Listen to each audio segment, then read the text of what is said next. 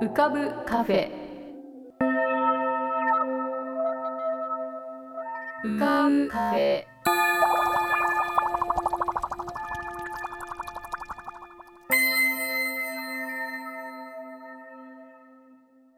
2021年9月17日。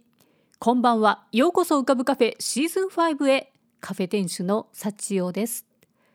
浮かぶカフェでは月みたいにぽっかり面影みたいにぼんやり飛行船みたいにゆったりアイデアみたいにパーッといろんなものが浮かぶことになっております。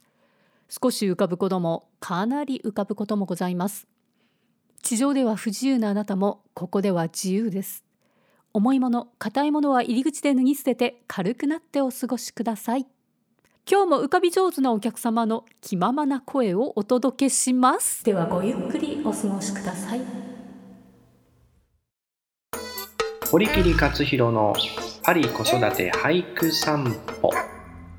皆さんどうもこんにちは、えー、フランスは9月から新学期が始まりまして、えー、2週間とちょっとが過ぎました。まあ日本は4月が新学期で、えー、まあ、それだけではなくてですね、えー、年明けお正月が結構ね大きい意味を持っているので、まあ、新年の抱負は？とかね、えー、あるいは、まあ、年末に今年1年を振り返ると、え忘年会をするなんていうことがありつつ4月からの新学期で、まあ、心を新たにっていう。なんかねまだ3ヶ月ぐらいしか経ってないのになんかまたこう心を新たにする時が訪れるというのはなんかよくよく考えてみると不思議な感じがしますけれども、まあ、多分フランスも含めたヨーロッパの国っていうのはあのそこまで新年にですね重きを置いていなくてまあやっぱりこの7月8月の大きいバカンス夏のバカンスで、えー、リセットみたいなねえー、いう感じが結構強いのかなと思います。まあそんなわけでですね、えー、僕もちょっと今年度の抱負をちょっと考えてみました。あの、まあ、実はその抱負はですね、まあ、この浮かぶカフェともちょっと関係してくるんですけれども、それは何かっていうと、ラジオを始めようかなと思ってます。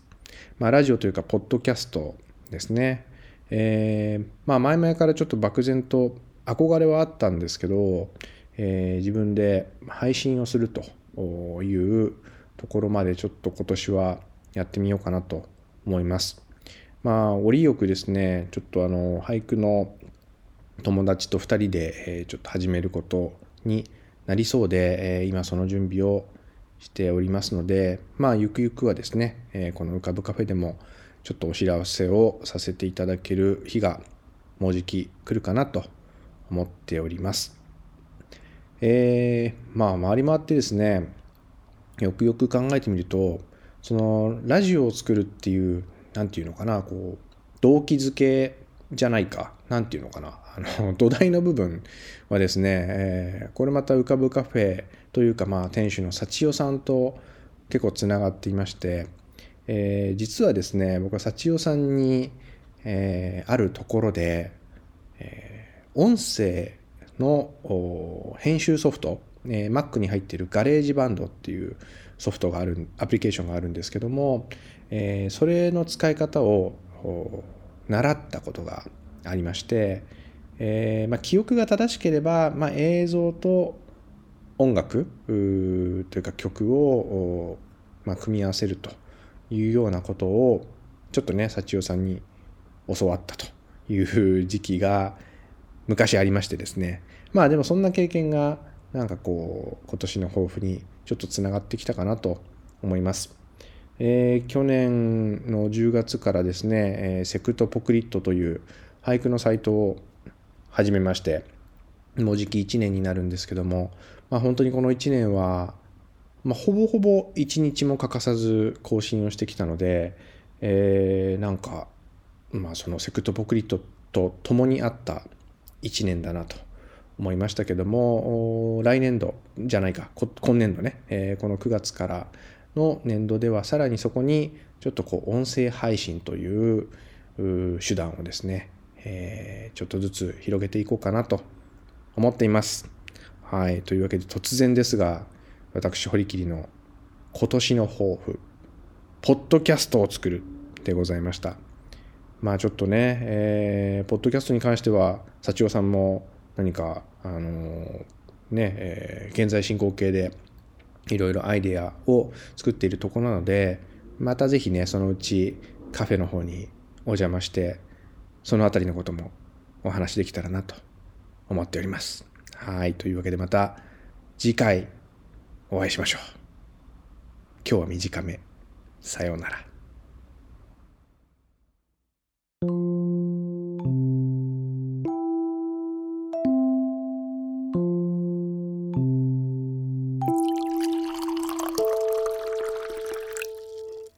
て、えー私ここの1週間はこうお部屋の掃除片付けをしているんですけれどもどうしても捨てられないものというのがいくつかありましてずっと引っ越しを何箇所かしながらも私についてきた箱がいくつかあるんですが その中に何が入っているかと言いますとカセットテープそして DAT というやっぱりこれも音の録音するテープなんですけれどもそれがかなり多いですねそしてビデオテープこれも VHS ハイエイトそしてミニ DB とかいろいろなのを経てそれは今もうすでにもう使われていないフォーマットなんですけれどもそういうものがかなりの数私についてきております。これね何とかしてこう処分したいんですね。でもうすでに再生機がほとんど再生する機械がほとんど壊れてしまっているので再生もできないものも多いと。そうするとまあどこかのになん なもう取り出せないんですねそこのデータが。ででもまあなんとかすれば全くできないわけでもないというどうしよう。でまあいろいろ考えてみるとなんかこれももう体のいらなくなった細胞がこう赤になって落ちていくように通り過ぎたものとしてもうさよならしちゃってもいいのかなと思う一方あでもあの時のあの場所の音が残ってるこのテープの中にと思うとなんかそれを取り出してあげたい気持ちにもなったりして。へえなんかまあ結構感傷的な思い出いっぱいの箱なのでございます。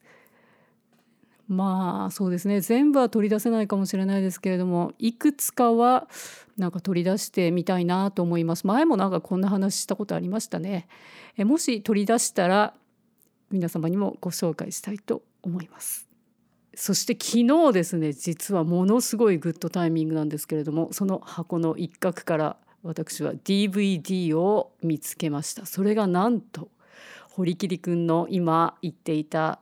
映像に音をつけたその作品の入っているものだったんですねそしてなんと私その取り出しに成功しましたということで堀切君もし見たかったら、えーお見せしますよ。えーそしてポッドキャストいいですね。ぜひ浮かぶカフェとまた姉妹店のような感じで、えー浮かぶカフェの後にそちらのお店に行ったりそちらのお店に行った後に浮かぶカフェに来ていただいたりなんていうことができたらいいなと思ってます。ムラムラこと浦島正彦のフラフラ街歩きこんにちは。ムラムラこと村島正彦です、えーデパートを見て歩くのが好きで、まあ、それが高じてですね大学の卒論と修士論文が、まあ、デパート、まあ、あんまりそんな研究の話をしてもしょうがないでしょうからえー興味ある方はですね、えーと僕の師匠、えー建築士科の初田徹先生っていうのがいるんですけども、まあ、初田先生の本を読んでもらえればと思います。あまたピーピー言ってますけど今日も屋上からお送りしています。えーっとですね初田先生の本ですけれども「まあ百貨店の誕生」っていうタイトルの本が出ています。で最初に出た後に、まあ、千曲学芸春文庫だっけ？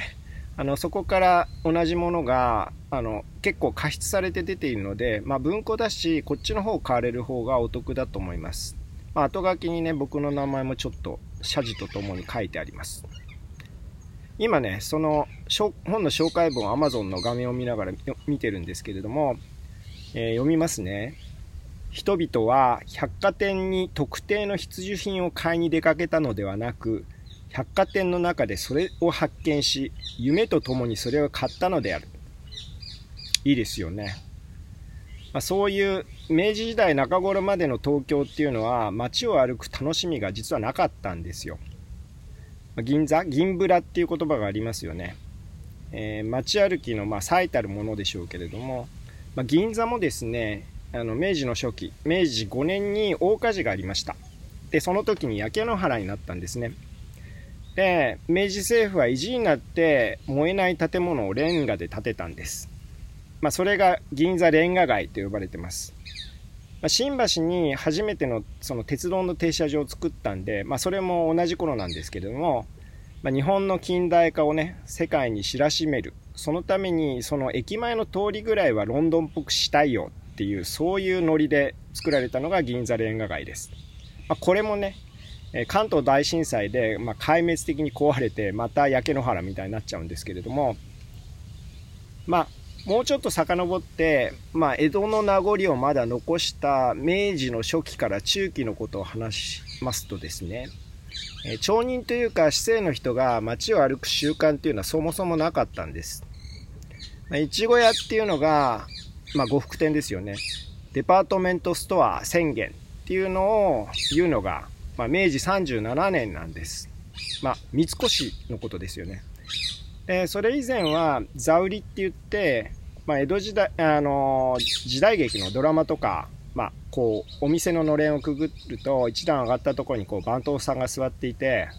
まあ、お客さんはその小上がりの座敷に腰をかけて、えー、番頭さんがねさて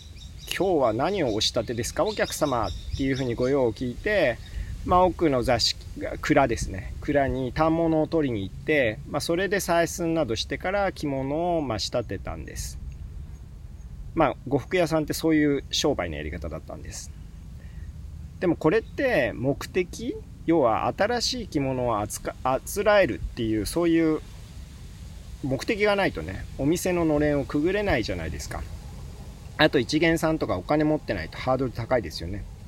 まあ、街歩きってショーウィンドウを見て気になるお店に入ってまあふらふら歩いてまあ一日終わってねまあ今日結局自販機で缶コーヒーぐらいしか買ってないじゃんみたいなお金使ってないじゃんっていうことがいくらでもあると思うんですまあというのはショーウィンドウとか、まあそういうお店に何か買うあてもないのにブラブラ入っていけるからなんですね。まあ今ではそんなこと誰も意識してないと思いますけれども、まあ、洋服とか着物、まあ、それの完成品が並べてあって、まあ、ガラスのショーケースの中にいろんな商品が飾ってる。どんどん見に来て見てってってやったのの初めが、まあ、三越、まあ、それからそれに続いて高島屋とか伊勢丹とかいったデパートなんですね、まあ、さっき座売りって言いましたけれども、まあ、それから陳列販売っていう、まあ、商業のスタイルっていうのが近代化してったんですね、まあ、それが明治の末期。まあ、意外と最近って思いません、まあ、デパートっていうと、まあ、世界の最初のはパリのボンマルシェっていうとこって言われてますけれどもこれも前身は生地屋さん布屋さんなんですね。まあ全然なんか本の説明をしてますよね。まあ、でもデパートがその先陣を切ってその商店の中に入っていけるような、まあ、都市空間を作り出したっていうのが、まあ、近代の都市。っていうことになります。だから今街歩きをできる。まあお金がなくても歩き回るだけで楽しめるという街になっているっていうことです。まあ、前回話したベンヤミン・パサージュって言いましたけども、まあ、パリも東京もほぼ同じ感じなんです。そういう変化が起こったのが。まあ、東京はもちろんちょっと遅れてるんですけれども、えー、まあ、また今日も勉強みたいになってしまいましたけども、まあ、すごいのは若い頃に覚えた年号っていうのはスラスラ言えてしまうんですね。なんか怖いですよね。はい。まあ、長くなってきたので、まあ、今日はこの辺にします。まあ、都市の遊歩者、えー、歩く人ですね。あの、ムラムラのふらふら街歩き。まあ、今日はこの辺にしておきます。それではまた。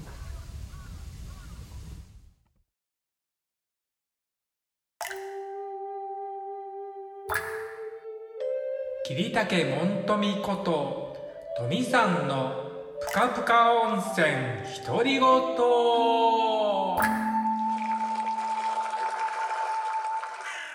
えー、皆さんお元気でお過ごしでしょうか？本日もぷかぷか温泉にご入湯いただきまして誠におおきにありがとう。ございます。えー、おかげさまで東京公演、えー、無事に毎日、えー、できております。はい。ありがとうございます。あのこのようなね、本当に大変な時に、えー、皆様ね、ご来場いただきまして、この場をお借りいたしまして、本当にありがとうございます。のとっても嬉しいです。はい。あのー、ね、今回久しぶりの立ち役ね、真のクラウンドというね、役をね、使わせていただいてますけど、うん、まだ持ってね、悩みながら使っております。ね。あの、前にもお話をしましたけどね、あの、真のクラントってねその一番最初にこう出てくるんですよね。だからまあそれもちょっとプレッシャーがあるんですけど本当にこうあのこう出出がすごく大事なんですよね。であのー、こうおかずをが合わないっていうかその足自分の足取りっていうかそれがあのしっかりしてないとあの足遣いにもそれが伝わらないのであのいつも女方ばっかり言ってるから立役の足取りがなかなかつかめなくてうんあのちょっと苦労はしてますけどうんあのあの幕が開く前にですね足取りをこう確認してナンパでこう出るとか計算しながらやってるんですけどなかなかうまくいかないんですけどうんでもまああのこれも勉強だなと思ってやっております。あとあのやっぱりどうどうしてもねこう先に先に行こうとするんですよねこうあのでもそれをねこうねあの自分が思っている以上にこう間をこう伸ばすというかちょっと遅れてもいいというね。あのいう感覚でやるとあのちょうどいいというか、うん、遅れても別に差し障りがないというね、うん、ようなことを今回はね学んでおります。はい。ねえ本当に。あのね今もねいろんな虫の声がね聞こえてきております。えー、今日はねあのまあもちろんちょっとこう夕飯でお酒を飲みながらねえー、お酒飲みながらじゃなくてお酒飲んで飲んだんですけどあのー、ねいつもはねちょっとねテレビをつけてんでまああの、まあ、食事をしてるんですけど今日はねあのまあ音楽を聴きながらねあの食事をしました。はい。あの最近ねあのハマってるっていうかまああのやっぱりおみあの飲食店に行けないのでどうしてもテイクアウトばっかりになってしまうのでまああのどうしてもねいろんなものが食べたいという欲求があるから今ハマっているのはオリジン弁オリジン弁当っていうかオリジンですね。オリジンってあの本当にねあの一つあのいろんなおかずがあってそれがあの少ないあの少ない量であるんですよね。だからあの僕はねあの一番グラムの少ないやつを選んでなるべくねあの品数を多くしかもね1,000円以内に収めようというねなんかね、まあ、あのそういうことをねも、まあの目論んでやってるんですけどね。でもね1,000円で十分楽しめます。本当に。あのそういう面ではねあのまあお財布にも優しいし良かったのかなと思うことも、うん、あります。で今日はねあの皆さんはあんまり知らないと思いますけど僕が中学時代によく聞いた New Sadistic Pink NSP っていうのをねあの聞きながらね食事をしたんですけどねやっぱりね音楽聴きながら、うん、聞くのいいですよね。うん、あのリードボーカルの天野さんっていう方はちょっとね早く亡くなっちゃったんですけどでもあの頃はね本当によく聞きましたねうんなんかね音楽ってやっぱりこうどういうんだろう。うん。一緒にしてあのその時にこう帰れるというかあのそういうこう魔術というかね魔法みたいなものがなんかねあるような気がします。はい。ねうん。本当に。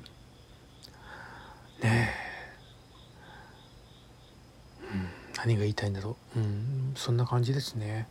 うんあの前回ねあのトミさんのまあ一日ということでお話をしましたけどあれほとんどあの出かけるまでの一日ですよね。まああのあと、まあ、公園に行ったりとかまあ平日とかお休みだったらなんかしたりするんでしょうけどね。うんあの僕がねあの結構ねあの気をつけてることを今日はちょっと一つお話ししたいと思います。それはねあのやっぱり服装なんですよね。あの服ってねやっぱりあの自分の皮膚というか自分の体の一部分だと僕は解釈してます。あのやっぱりあの人って第一印象じゃないですけど見た目でこう結構見るじゃないですか。で見た時にあのどういうふうに映るかっていうのがすごく大事なので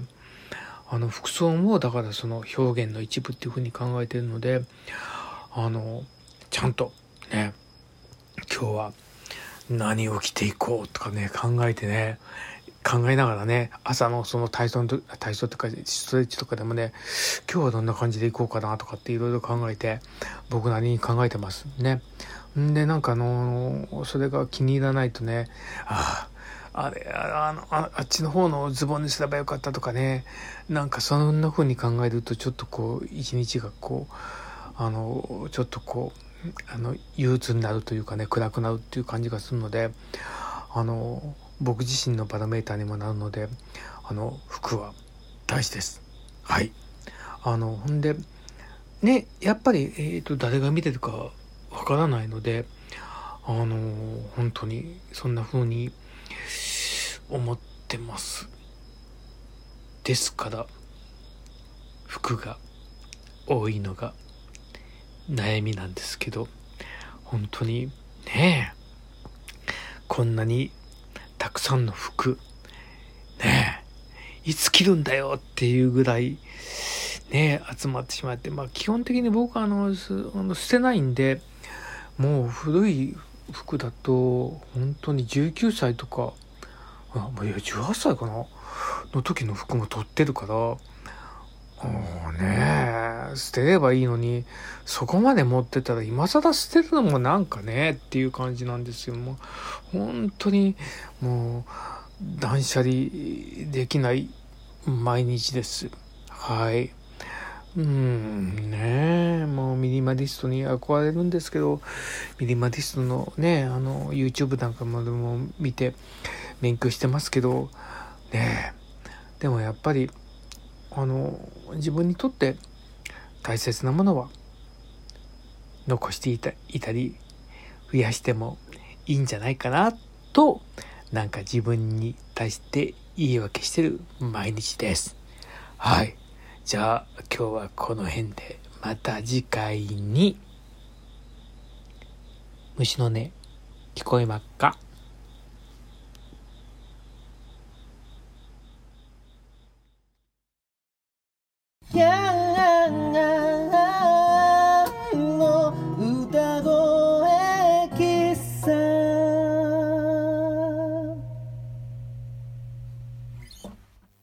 様おはようございます。こんにちは。こんばんは。おやすみなさい、えー、いろんなところで聞いてくださってるかと思います。もしくは聞いてくださってないかもしれません。それでも構いません、えー、長谷川徹でございます。ヤンでございます。まあね浮かぶカフェということで聞き方も聞かな聞かな方、え聞き方聞かな方もねいろいろ自由にふわふわとした状態で、えー、進んでおります、えー、こちらヤンの歌声喫茶でございます。えっ、ー、と本日はですねえっ、と以前からやっています、え歌のお題なんでしょうクイズの出題者でもありますコロミちゃん。そしてその弟くんで常連でもございますカエルちゃんからですねこのクイズに関してあのまあ、お答えと申しますかね。あの題名メッセージというのを頂いてまして、まあ、まずはあの音声でメッセージくださったんで是非今日はですねあの直接それを皆さんにも聞いていただきたいなと思いますのでそちらをちょっと聞いていただきたいと思います。お願いします。皆さんこんにちは。こんにちは。クロミです。カエルくんです私が考えた曲の題名は泡です。僕が考えた題名はのぞみです。さよなら。バイバイはいというわけでですね、えー、本邦初公開コロミちゃんとカエルくんの生メッセージでございます。いやついに私以外の声が乗るようになりましたねラジオっぽい。これもまたありがとうございます。嬉しいですね。あのー、今回この音声メッセージをくださった時にですねこの音声メッセージ自体を載せるかどうかはマスターとヤンさんにお任せしますというふうに、えー、言ってですね、えー、非常に悩んだんですけれどもいろいろありますけどね。でもやっぱりあのまあいろいろな問題もあるかもしれないけどまあ大丈夫だろうと。ね。あの良識のある皆さんに聞いていただいていると思っておりますし何よりこの雰囲気をみんなに伝えたいということで今回是非この生の声を聞いていただきたいというふうに思いまして今回やらせていただきました。でこっからあのー、順を追ってね今回のメッセージと今までのクイズといろいろこうつなげていきたいと思うんですけれどもあのまずはこの今までやってきた歌クイズなんですけどこれはコロミちゃんが何々をお題にして歌を作ってくださいっていうお題を2つ出してくれていてでそのお題を明かさずに僕が歌を作ってそれを明かさずに歌だけみんなに聞いていただきましてでそのお題は何ですかっていうクイズを出させていただいたんですね。で以前ねあのホーリーさんがお答えくださいまして1つ目がえー、っと何だったっけ？1つ目がえっ、ー、とそうそうそう雲って言ってくれたんですよね。雲。はい。で2つ目は夢っていうふうにあのお題がそうなんじゃないかというふうにあの言っていただきましてそうそうそうそう。でその後にこのメッセージなわけでございます。でえっ、ー、とこのみちゃんが考えたあ題名が「泡」カエルくんが考えてくれたお題のお題じゃないタイトルが「のぞみ」というわけでですね。これは多分今このみちゃんが考えてくれたタイトルが1曲目。つまりホーリーさんが「雲」と答えてくれたもののタイトルでカエルくんが考えてくれたタイトルが2曲目。ホーリーさんが「夢」がお題なんじゃないかというふうに、えー、予想してくれたもののタイトル「のぞみ」というふうにしてくれたということだと思います。はい、で正解をまずはお題クイズのね発表いたします。実はあの1曲目ホーリーさんが「雲」がお題なんじゃないかと言ってくれてコロミちゃんがタイトルに「泡」とつけてくれたものの本当のお題は実は「暇」でしたはい。あのおいとまの暇ね。でこれについてのコロミちゃんのあのお題の、えー、文章を読めさせて読みたいと思いますね。何気ない日常の中で暇だって思うことはたくさんあると思うんです。でも暇だって思う時は決まってこうみたいなのはあんまりないのかなと。暇だって思うこと自体が果たして暇なのか。何もしない時ぼーっとしてる時はあまり暇だと思ったりすることは少ないと思うんですというねこれ分かります？これあの今日あのこの直筆メッセージのこのみちゃんのやつもねちょっとマスターに出しといていただきたいなと思うのでちょっと文章をもう一回読んでいただければと思うんですけどこれなかなか深いですよ。暇って何っていうことなんですね。何もしない時ぼーっとしてる時あまり暇だと思ったりすることは少ないと。暇だって思うっていうこと自体が果たして暇なのかどうかというね。このこの深みです。この深みなんですね。はい。であのそれに対して僕が一応歌を作らせてもらってそれをホーリーさんは雲と。でそれに題名「泡」っていうふうにまたコロミちゃんがタイトルをつけてくれたわけです。ねえ。これに関して僕がいろいろ言ったりはもうしないんですけどあのー、暇雲泡あるのかないのかねあのー、そういったことをあるって何ないって何っていうないがあるみたいなことですよね。を思いながらもう一度あの歌を聴いてもらえるとまた深みが違ってくるんじゃないかなと思います。で2つ目のお題は実はそのこのみちゃんが直筆でくれたお題のメッセージをそのまま歌詞にしたやつで。でこのお題は夢だったんです。はい。ホーリーさん正解だったんですね。そう。でこの夢がお題の歌のタイトルをカエルくんが望みとつけてくれたということでですね。はい。このいろいろシンプルだけどいろんな複雑に絡み合った味わい深いこのやり取りとても面白いなと思いましたので皆さんありがとうございました。というわけでですね本日はこのホーリーさんがくれた言葉泡泡じゃないや雲だね。で今回あの2人がくれた泡と望みというこの泡雲望みこの3つを今日のお題としてもう一つ歌を作りましたので本日はそれを聞いていただきながらお別れしたいと思います。あのー、いろんなねやり取り少しずつでもいいのでくださるとこういう風にまた違った解釈違ったものが生まれたりするのでいろんなこと小さいことを積み重ね積み重ねながらこのラジオも皆さんと一緒にやり取りしていきたいと思っておりますので引き続きよろしくお願いいたします。感想でもお題でもあのー、今回のやり取りに関してのことでも構いません。また是非皆さんの声をお聞かせください。はいそれでは音楽を聴きながらお別れしたいと思います。また次回お会いいたしましょう。長谷川徹でした。やんでした。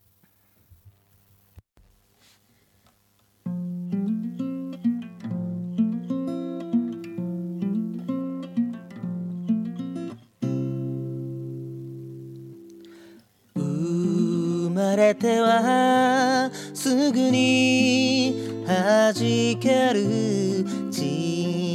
さな君に一つ一つにささ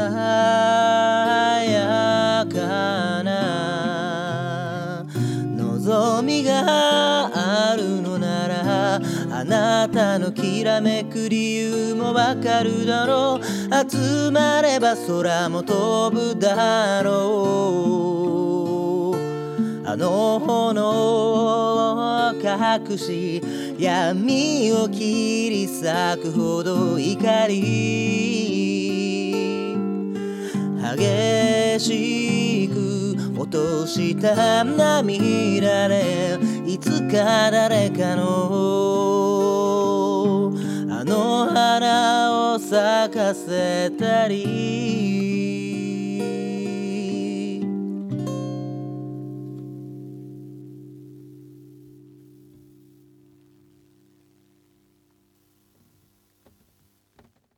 コロミちゃんからのお手紙は番組ホームページの店内掲示板に掲示してありますのでぜひご覧になってください。ものすごく下の方にスクロールしていかないと見えませんので探してみてください。そしてヤンさんへのリクエストは浮かぶカフェ at gmail.com ukabucafe at gmail.com または番組ホームページの投稿ボックスよりラジオネームを添えてヤンさんに歌ってほしい言葉や文その他何でもかんでもお題をお送りください。そしてえ番組へのご感想や何でもいいですね。で今回は音声ファイルも届きましたので音声も送っていただけるともしかすると放送できるかもしれません。ぜひご応募ください。それでは浮かぶカフェ。また次回のご来店をお待ちしております。